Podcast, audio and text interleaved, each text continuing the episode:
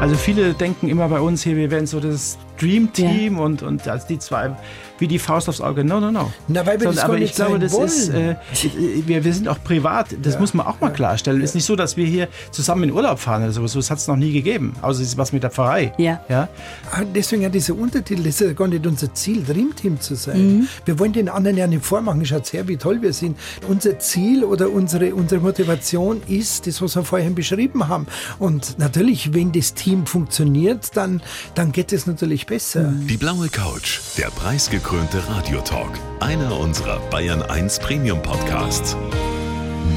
Hören Sie zum Beispiel auch mehr Tipps für Ihren Alltag mit unserem Nachhaltigkeitspodcast Besser Leben. Und jetzt mehr gute Gespräche. Die blaue Couch auf Bayern 1 mit Gabi Fischer.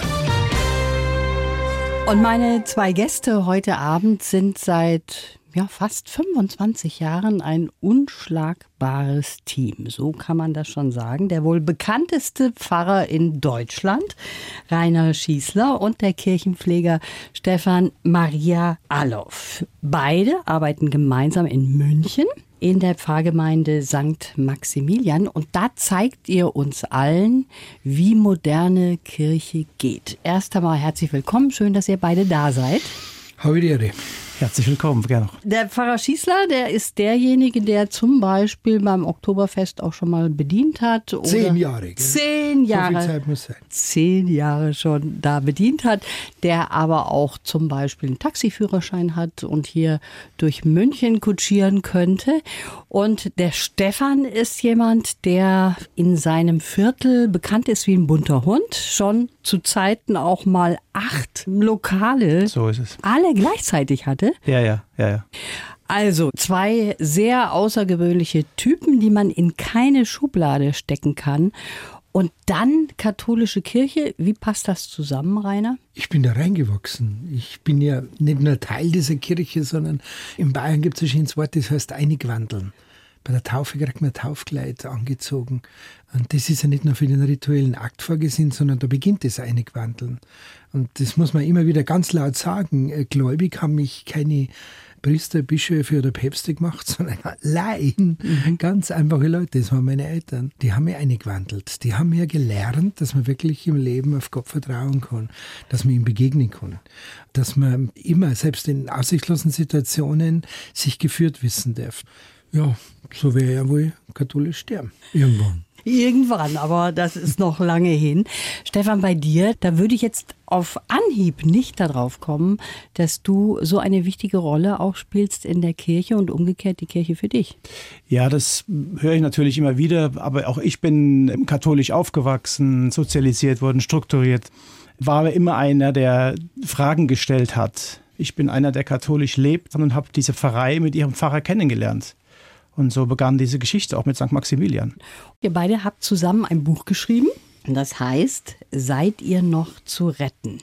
Der Untertitel ist nur wichtig. Einfach mal machen und so Kirche verändern. Das ist ganz wichtig, dass das zusammengehört. Seid ihr noch zu retten? An wen richtet sich die Frage? Naja, die kann man ja natürlich auch zweideutig sehen, aber in erster Linie richtet sich ja unsere Kirche. Es ist die Kirche noch zu retten. So interpretieren es auch die meisten mhm. Leser, was ich jetzt erfahren habe. Und äh, ich glaube, wir sind der Beweis dafür, dass auf jeden Fall diese Kirche mit Fantasie, Kreativität und vor allen Dingen Leidenschaft äh, zu retten ist. Und ihr und, seid ein gutes Beispiel auch. Ja, ja, na gut. Ich denke immer, du brauchst, also ich brauche für meine verrückten Ideen einen Pfarrer, der vielleicht nicht ganz so verrückt denkt, aber sagt, okay, das probieren wir aus. Ja? Und das haben wir halt immer wieder probiert und vor allen Dingen auf uns neugierig gemacht mit den verschiedensten Aktionen, dass viele heute einfach zu uns kommen und sagen, wir kommen so gerne zu euch, weil sich da was rührt. Mhm. Und ich denke, das finden die Leute bei uns und vor allen Dingen auch das, was der Pfarrer gerade gesagt hat, grenzenlose Offenheit, dass jede und jeder willkommen ist. Also das habe ich jetzt so verstanden, dass der Stefan die verrückten Ideen hat und der Pfarrer Schießler sagt dann, das probieren wir jetzt mal ja, aus. Hat so aus, dass ich ein Heimtaucher bin und nichts weiß. Nein, nein, mir, mir fällt schon auch was ein. Sondern es geht um die Ergänzung. Es geht, mhm. wie, wie dieses Netzwerk Gemeinde läuft. Was jetzt mir einfach wichtig ist, nicht, dass der Hörer hier den Eindruck hat, hier sitzt die katholische äh, Supermannschaft. Wir sind eine ganz normale Pfarrei. Wir, wir haben genau dieselben Probleme, Schwierigkeiten, die es überall woanders gibt. Und wir wollen ja nicht reduziert werden jetzt auf Gottesdienst, mhm. besondere Gottesdienste wie bei uns Pfichelmess und so weiter. Das ist ein Teil von uns. Es geht um die Atmosphäre. Es geht um den Geist. Mhm. Es geht darum, ob jemand kommt, der vielleicht kirchenkritisch ist und bei uns einfach spürt, ähm, hier geht mir keiner an. Hier darf ich sowas wie vielleicht eine Heimat finden. Wir wollen mit dem Buch nicht sagen, hallo, wir haben es begriffen, ihr seid Glück geblieben. Mhm. Wir wollen diese 25 Jahre ein bisschen beleuchten und Mut machen. Wir wollen den anderen einfach mal sagen, wenn du Idee hast, probier es einfach mhm. aus. Ich habe eine Veranstaltung in Brixen gehabt und da war ein Pastoralreferent da, der hat dann in der Diskussion sich gemeldet und hat gesagt, er hätte so viele gute Ideen, aber er traut sie mhm. nicht. Das ist eben der springende Punkt. Ihr zwei, ihr traut euch in der Zusammenarbeit. Das sieht man ja, dass das wunderbar funktioniert. Was zum Beispiel, Stefan, habt ihr schon mal auf die Beine gestellt, was außergewöhnlich ist? Du hast gerade von Sag, der Viecherlmesse. Nimm das mit dem Faschingsgottesdienst äh, 2019. Ja, ich habe hab eine, meine Idee. Eine, meine Idee. Eine Mitarbeiterin ist auf mich zugekommen und die befreundet ist mit einer Haller. Und er hat gesagt, du, denen geht's nicht gut und kann man da nicht mal irgendwas machen? Mhm. Könnt ihr nicht mal was machen von der Kirche? Jetzt komme ich ja aus der Ecke Köln, ja, ich zum Pfarrer gegangen und habe gesagt, könnten wir uns das vorstellen, dass wir sagen, wir machen für die Nahalla und für die anderen Faschingsprinzenpaare mhm. einfach mal einen Gottesdienst. Ja, wir haben dann und, überlegt, ähm, wie konnte er heißen. Ja. Da waren sehr irrige Namen, die will ich ja gar nicht erwähnen. Und dann ist es die Kurzformel, Schunkelmess. Schunkelmess. Mhm. Und dann haben wir die in der Halle eben gefragt. Wir laden alle Faschingsgilden, Prinzipate, alles Mögliche ein. Das war der letzte große Gottesdienst vor der Pandemie, da ist abgegangen wie Schnitzel. Mhm. Die Kirche brechend voll. Ich glaube, ich habe 20 Prinzenpaare gehabt. Ich bin noch nie so viel abbusselt worden wie da von den ganzen Prinzessinnen. Wir haben nur gesagt, macht's noch weiter, ist, ist erlaubt. Ist erlaubt, genau. Und also war wirklich schön, was dann am Schluss dann schunkeln. Und einfach das einmal vom Missionarischen her zu sehen, das sind Leute da, die erleben können Fasching mhm. mehr. Nicht nur, dass wir geschunkelt haben, wir kommen, kommen alle in den Himmel, sondern das war dann Themen in den Fürbitten, in der Predigt. Wir losseten Dom in Kölle, also auch die Beziehung wieder zur Kirche herstellen, ja. dass die Verbindung, das Karneval, die Fastnacht auch zur Kirche gehört. Nein, nicht nur zur Kirche, ja, das, sondern äh, zum Glauben. Ja. Das war das Thema. Wieso gibt es sowas wie diesen Fasching? Man sagt ja, die Katholiken haben ein Fasching, weil sonst nichts zum Lachen haben. Ist ja ein blöder Spruch. Aber ich frage mich dann doch an dieser Stelle. Viele klagen darüber, dass die Kirchen leer sind. Der Stefan hat gerade gesagt, die Kirche war poppenvoll, als ihr euch das ausgedacht habt. Und da ist wirklich die Post abgegangen. Warum passiert das nicht häufiger? Trauen sich viele nicht, dass sie mal was ganz anderes machen, so wie ihr? Ich finde, die Predigt der Zukunft oder des Heute, die notwendig ist, ist der Talk. Wenn ja, das, was wir hier machen, wenn wir das am Sonntag bei mir in der Kirche machen, die Leute, da hörst du kein Meiser schneizen, ja. wenn wir so in der Kirche reden. Ja, ich sag dir was, zu dem Wort predigen habe ich sofort im Kopf, da muss ich einfach mich hinsetzen, passiv und irgendwo zuhören. Daran lehnen wir uns ja gar nicht mehr an. Ich hatte vor dem Interview hier ein, Gespräch mit einer Pfarrgemeinderatsvorsitzenden die gesagt hat, ja, bei uns gibt es keine Fronleichnamsprozession mehr. Mhm. Warum? Und es gibt keine, keine Straßen weil, mehr, weil es einfach keine Leute mehr da sind, die mitgehen. Ja? So. Und wir haben halt vor vielen Jahren auch mal gesagt, wir gehen jetzt mal neue, wir gehen andere Wege. Wir haben auch im Buch darüber geschrieben. Es ist da drin erwähnt worden bei unserer Fronleichnamsprozession, die, die noch in so einem Gedächtnis geblieben ist, von der Drogenabgabestelle mhm. halt gemacht und die Leute erzählen lassen, wie geht es euch mit, auch mit der Institutionenkirche, vor einem Sonnenstudio, ein Thema Wellness, vor einer mhm. Bank, das war damals noch in der Bankenkrise und vor einem schwulen Lokal im Glockenbachviertel, mhm. weil nun eben, weil dort viele Schwulenkneipen gibt. Und das werde ich nie vergessen, als der Pfarrer die Monstranz hebt zum Segen, regnen oben vom Fenster rote Rosen runter und der Wirt sagt, nachdem der Pfarrer ihm fragt, wie es ihm denn so geht in der Kirche, beschissen, er hält eigentlich nichts von der Kirche. Aber, mhm. hat er gesagt, ja. das werde ich da nie vergessen, dass du mit deiner Gemeinde zu mir gekommen bist. Und seitdem sind sie Teil unserer Gemeinde. Und deshalb einfach mal machen. Sich aber auch trauen. Ja. Und das ist, glaube ich, aber auch mir ist sehr wichtig, wichtig, dass man das nicht zu plakativ sehen. Es geht mir wirklich um die Atmosphäre, die wir da erzeugen. Mhm. Bei uns ist auch zunächst einmal ganz klar ein Heifel am Palmsonntag von Leichen, die da mitgehen. Aber die Leute schließen sich an. Mhm. Musst halt eine coole Mucke bringen. Mhm. Du äh, musst halt einfach äh, dir überlegen, wie kann man Leute ansprechen. Oder bei uns Fichelmess. Da geht es ja auch nicht darum, boah, da darf die ganzen Tiere in die Kirche.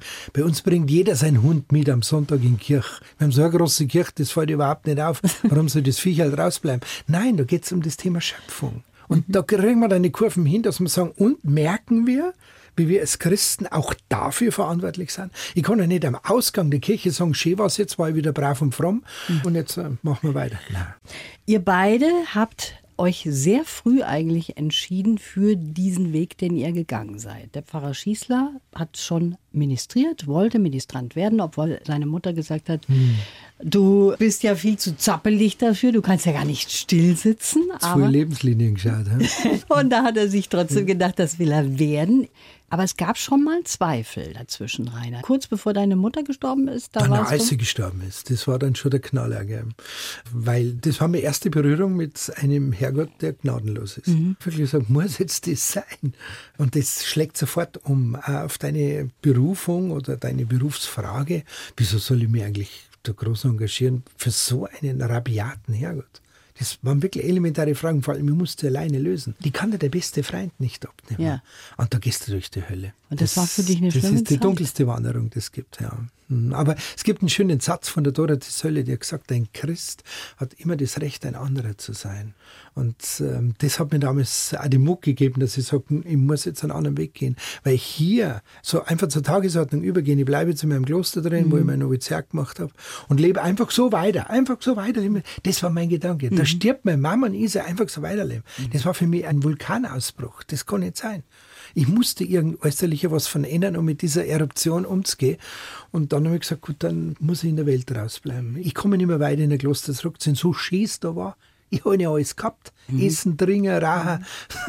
Nein, es ist, du, hast, du hast eine Rundumversorgung in einem Kloster, da musst du um nichts mehr kümmern. Ja. So anstrengend das ist, arm und gehorsam und so, aber es ist eine Riesenfreiheit. Und das habe ich gesagt, nichts, ich muss jetzt was, was tun, ich kann mich mhm. nicht zurückziehen. Mhm.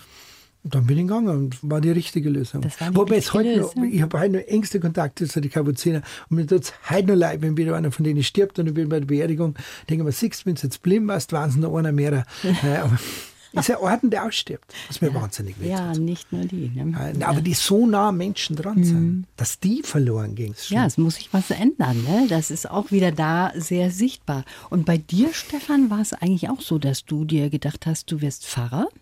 Das war dein Berufswunsch, dein absoluter. Dann hast du selber festgestellt, du bist schwul. Und damit war für dich diese Karriere passé. Das heißt, du hast in der Kirche, sage ich jetzt mal, die gleiche Stellung wie wir armen Frauen. Wir sind da nicht so viel wert.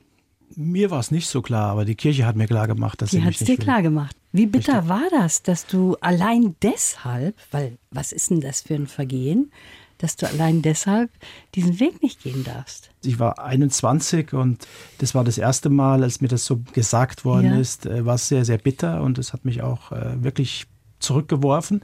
Aber ich hatte auch bekannte Priester und auch einen Abt, der mir damals gesagt hat, Stefan, lass dich dadurch nicht unterkriegen. Du, mhm. hat er damals schon gesagt, wir reden jetzt von 1990, 91, du bist die Veränderung und stell deine Sexualität gleich mit der anderen und geh einfach verantwortungsvoll mit dir um und alles ist gut.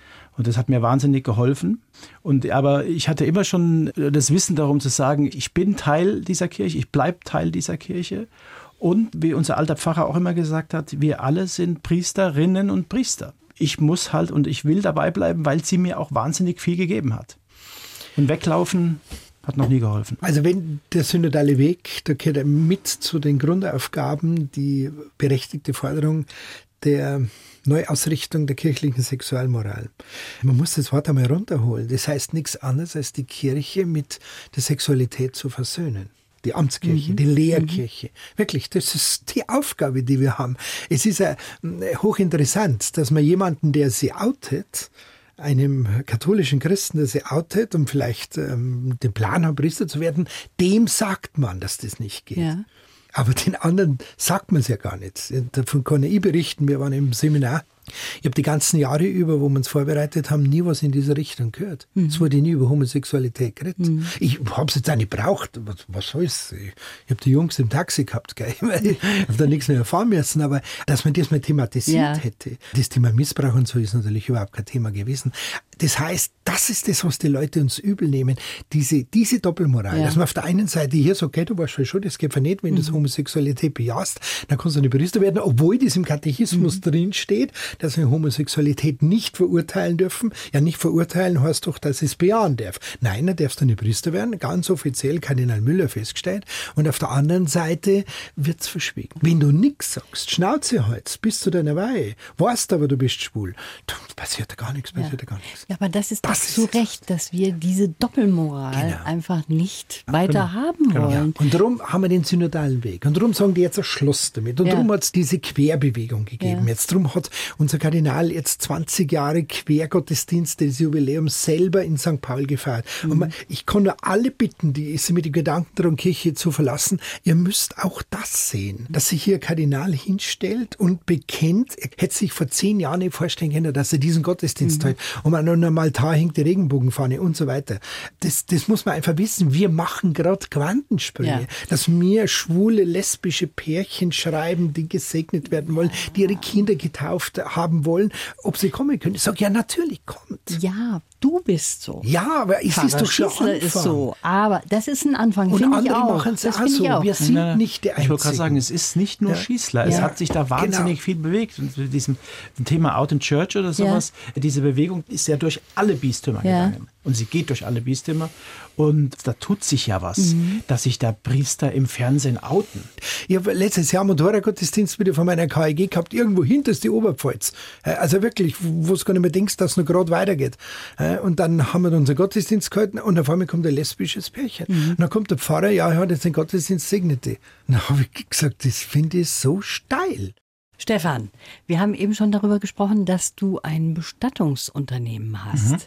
Jetzt muss ich das auch mal alles sortieren in meinem Kopf. Gastronom, Kirchenpfleger und Bestattungsunternehmen. Ich bin ja vor ja, im Jahr 2000 eigentlich aus der Ambulanz ausgestiegen mit Palliativmedizin, weil ich einfach keine Sterbenden mehr sehen konnte. Es sind mhm. einfach zu viele auch damals in dieser Zeit gestorben. Es war eine Hochzeit mit HIV und AIDS. Und, und die ganze Bestattungsbranche gehört für mich auch revolutioniert und neu aufgestellt. Sie ist mir zu altbacken, sie ist mir zu sehr in der Industrialisierung hängen geblieben mhm. und viel zu viele Fair- und Gebote haben wir auf unseren Friedhöfen und da ist es Zeit für neue Wege. Vor allen Dingen fand ich auch einfach den Gedanken, auch den Hospizgedanken, auch selber an einem Grab stehen zu können und Angehörigen Trost zuzusprechen mhm. und da zu sein in diesen Stunden, weil Menschen bewegen sich in diesen Tagen und Wochen in Grenzsituationen mit allem, was dazugehört. Ja. ja, und das macht mir auch, und das darf man auch rück so sagen, das macht mir auch Freude. Aber da muss man sagen, dass die Kirche vielleicht diesmal Vorreiter gewesen. Im Zweiten Vatikanum haben wir uns verabschiedet dem Sakrament der Krankensalbung von der letzten Ölung und haben gesagt, das ist Sterbebegleitung. Nicht bloß Kummer im letzten mhm. Moment, dann kommt der Pfarrer schnell, macht mhm. der Kreuzel, ist erledigt und vorher hat er auch nichts damit zu tun, sondern wirklich den ganzen Prozess begleiten, des Schwerkrankseins, des Sterbens. Und ich sage halt mhm. den Leuten, holt's mir nicht erst in der letzten Minute oder wenn er vielleicht schon gestorben ist, holt's mir halt vorher, mhm. fahren wir mit ihm einen Gottesdienst. Mhm. Das ist etwas, was wir beide erlebt haben. Das kann man erzählen. Das ist ein Herr aus unserem Verein gewesen, der sehr engagiert war. Unglaublich liebenswert. Für mich heiliger Mann und hat eine Pankreasdiagnose gekriegt. Und dann haben wir bei ihm im Wohnzimmer den äh, Gottesdienst gefeiert. Und ich muss sich vorstellen, da liegt er da drin und mit Tränen der Rührung, dass er das machen darf sowas möglich zu machen. Ja. Dafür sind wir Kirche. Ich brauche keine Bestätigung aus Rom oder irgendwas. Dafür bin ich Kirche. Das ist ein schönes Beispiel für eine Gemeinde, wie es eben funktionieren kann. Es ist aber oft ideenlos. Es ist oft so, dass man sich nur gegängelt fühlt. Oft ist es halt leider das Gegenteil. Ihr könnt heute wunderbar eure Sache verkaufen. Ich finde das super. Und ich hoffe, dass vielleicht viele zuhören, die sagen, Mensch, so ein paar Anstöße, die sollten wir vielleicht bei uns in der Pfarrgemeinde auch mal anbringen. Seit 25 Jahren arbeitet ihr zusammen. Das heißt, ihr kennt einander sehr gut. Und deshalb möchte ich mit euch mal so ein kleines Spielchen machen, jetzt an dieser Stelle. so ein kleines Frage-Antwort-Spiel, jeweils über den anderen. Fangen wir an mit Pfarrer Schießler. Manchmal regt mich der Alof auf, weil 100 Meter Lauf bei 99 Metern noch nicht zu Ende ist. Weil man Dinge konsequent durchziehen muss. Auch wenn es lässig rüberkommt, aber man kann nicht einfach sagen, hey, ja, dann geht's halt so. Das macht, das nervt mich, gell. Wir haben einen Plan und wir sagt der Hannibal vom A-Team, ich liebe es, wenn der Plan funktioniert. Stefan, Ja. zuletzt gestritten haben wir über Gestritten könnte ich jetzt gar nicht sagen, nee. Meinungsverschiedenheit. Ja, aber ist das Streit? Eigentlich haben wir da äh, so. Nein? Ihr könnt gut miteinander diskutieren und Ja. könnt euch dann auch, Auch heftig, committen. auch heftig, aber das ist kein Streit, weil immer der Respekt da ist vor dem anderen und äh, deshalb kann ich das jetzt gar nicht sagen, dass wir gestritten haben. Pfarrer Schießler, wenn es schwierig wird, dann schicke ich den Alof. Er hat eine unglaubliche Art, die Dinge runterzubringen. Also da, wo ich wirklich wie das HB-Männchen aus der Haube fahren darf, da kann er ruhig bleiben. Und ich wirklich, wenn man das jetzt, den Luxus leiste mir, dass ich sage, du, heikle Kiste, gell, äh, die können wir mit dem und dem bei uns vielleicht nicht recht, red du mit denen. Da habe ich auch vollstes Vertrauen dazu. Das kommt ja aus einer Gastrozeit. Wie gehst du mit einem Gast um, der jetzt eine Beschwerde oder Da kannst du ja nicht gleich aufführen. Du musst irgendwie schauen, dass du da an ihn herankommst. Und das ist so, wo er eine seine stärksten Eigenschaften. Ich lobe ihn ungern, aber das, Kann er ein HB-Männchen sein? Oh ja. Ja? Oh ja. Geht an die Decke. Ja. Ja. ist aber das Einzige, Das ist aber auch, das, das äh, finde ich aber auch völlig männlich, äh, äh, menschlich männlich. Und das finde ich auch völlig okay. Aber manchmal merke ich dann, okay, jetzt musst du reagieren. Ja? Und dann versuche ich halt ihm irgendwas abzunehmen oder ihn da wieder ein bisschen runterzuholen bei dem Gedanken oder, oder merke, ich gehe aus der Situation raus, vielleicht noch mit der beteiligten Person und dann funktioniert es in der Ja, die. Mama hat das schon ist doch recht gehabt. das Der konnte nicht das statthalten. ist, Irgendwas ist. Völlig Ist das noch so, Rainer? Und komischerweise, sie hatte ja lauter Pfarrer, Lehrmeister, die waren alle so. Mein Axel in Koigrab, mein äh, Dekan Fredelmeier in Rosenheim, das waren alle solche Überzieher. Mhm. Äh, ja, ehrlich war. Ich habe nie einen, einen ruhigen oder einen lätschernden äh, Vorgesetzten gehabt. Wir waren alle immer so eine Horde Mhm. Löwen. Also ich äh, kenne so ein paar lätscherte Pfarrer, jetzt muss ich leider spät, sagen, aber gut. spät. Stefan, wir sind nicht das Dream-Team, weil weil wir oft äh, sehr unterschiedlich denken, unterschiedlich leben und äh, ich das völlig in Ordnung finde. Also viele denken immer bei uns hier, wir wären so das Dream Team und, und als die zwei wie die Faust aufs Auge. No, no, no. Na, weil wir das gar aber ich glaube, das ist, äh, wir, wir sind auch privat, das muss man auch mal klarstellen. Es ist nicht so, dass wir hier zusammen in Urlaub fahren oder sowas. Das hat es noch nie gegeben, außer es ist was mit der Pfarrei. Ja. Ja? Sondern jeder hat sein privates Leben und, und das finde ich auch völlig in Ordnung. So, und Die- ich glaube, das ist auch etwas der Kunst dessen, dass das so lange und so gut hält. Ja, deswegen ja dieser Untertitel, das ist ja gar nicht unser Ziel, Dreamteam zu sein. Mhm. Wir wollen den anderen ja nicht vormachen. Schaut her, wie toll wir sind. Die 25 Jahre, das ist für mich nur eine Zahl, wie ich 25 Jahre Priester war. Das habe ich nicht einmal gefeiert, weil ich gesagt habe, ich habe bloß Glück gehabt, dass ich nicht gestorben bin. Was soll ich denn hier sagen? Nein, unser Ziel oder unsere, unsere Motivation ist das, was wir vorhin beschrieben haben. Und natürlich, wenn das Team funktioniert, dann geht es natürlich besser. Ist klar. Mhm. Ja, klar. Ich weiß, dass ich viele mit dem anderen nicht umsetzen kann. Er weiß es auch. Und da ist man einfach vernünftig. Das ist eine Vernunftentscheidung. Und dieses Buch ist in so einem Gespräch entstanden, Mhm. dass man da manchmal da sitzt und sagt, man, wir sind eigentlich so blöd, wir haben so coole, geile Aktionen gemacht in St. Mark, aber wir haben nichts archiviert. Nix, wir haben kein Wir haben Archivar. kein, da- hätten wir nicht noch irgendwelche Fotografen aus der Pfarrei gehabt, wir haben nichts. Wir Ja? sind- Außer Ideen, die, die man dann noch, ah, weißt du noch, vor zehn Jahren haben wir mal das und das gemacht. Ja. Und so ist die Idee, eigentlich muss man das doch mal irgendwie festhalten. Und ich muss mal sagen, Ja. jetzt in der nächsten Auflage, die jetzt schon im Druck ist, ist jetzt ein Bildteil mit drin, weil Mhm. ich darauf bestanden habe. Ja, ich finde das immer ganz schön. Ich habe nämlich gesucht und dachte, Ja, gibt's ja, da irgendwelche ja. Fotos? War jetzt Also nicht ich der habe es Fall. jetzt gemerkt bei meiner Mutter, die hat jetzt den Bildteil bekommen. Sie hatte vorher das andere, sie war die erste, die ein Buch bekommen hat und jetzt hat sie das, ja, das gefällt ihr. Das Ja, jetzt das ist Bilder Das war nämlich, das war von Anfang an ist ausgemacht, dann kriege ich das Buch, dann sage ich zu ihm, wo sind die Bilder? Ja, brauchen wir nicht. Ich, nein, So, nein, und jetzt, 99 jetzt, jetzt ist HB, jetzt ist HB-Männchen. Jetzt, ja, das, ist, das, ist, das sind wieder 100 Meter, läuft über 99 Ende. Sag ich, was heißt, brauchen wir nicht? Wir haben das ausgemacht, ob wir es brauchen. Wo sind wir? Dann habe ich gesagt, ich drehe sofort zurück. Und dann jetzt haben wir uns geeinigt, ab der zweiten Auflage gibt es ein Bildteil. Na wunderbar, dann ist auch was für mich dabei. So ist es. Am Montag, da liefen die Lebenslinien im BR-Fernsehen mit dem Pfarrer Schießler. Ja, Wiederholung, das ist schon vor zwei Jahren gemacht worden. Weil man denkt, hab, ich habe mir das angeschaut und dann denke ich mir, ich bin ja noch da, ich, ich lebe ja noch. Jetzt wiederholen die das schon. Haben gleich Blutdruck gemessen. Was? Leb ich noch? Bin ich denn noch da? Für mich war es neu. Da habe ich etwas erfahren über die Gunda, die seit 1994 an deiner Seite ist. Das ist eine wichtige Person für dich. Das ist eine Partnerschaft. Aber du sagst, du lebst zölibatär. Ja. Also es ist eine Vertraute von dir? Mehr nicht. Ich weiß nicht, warum scheuen wir uns in solchen Gesprächen eigentlich von Liebe zu reden? Wieso darf ein zölibatär lebender Mann nicht lieben? Ich bin nicht mit einem Schild rumgerannt, ich möchte auch lieben. Ja. Äh, Sondern ich wusste, diese Situation kann in meinem Leben kommen. Das kann jedem passieren, das kann einem verheirateten Mann passieren. Jedem kann es passieren. Und da musst du wissen, wie kannst du damit umgehen. Jeder hat seine eigene Verpflichtung. Wenn ich verheiratet bin, drei Kinder habe, das kann ich auch nicht einfach sagen, ich gehe jetzt und so weiter. Ich muss einfach schauen, wie, wie geht das? Und wir haben uns getroffen wir haben gemerkt, da ist mehr da als Geschäftsbeziehung oder sowas. Und dann haben wir uns überlegt, wie können wir das vor allem leben, dass wir vor uns als Gesicht haben und natürlich auch nach außen. Ich meine, da kann der Stefan jetzt drüber erzählen, der kennt uns ja auch seit der ganzen Zeit, wie wir wahrgenommen wurden. Nicht nur heute, es war eigentlich immer schon so, dass wir einfach als Paar, das zueinander gehört, wahrgenommen worden sind. Wir haben niemand äh, provoziert, wir haben nie, das merkt man bei Lebenslinien, nie gesagt, wir sind jetzt die Speerspitze der Antizölibatsfraktion und so.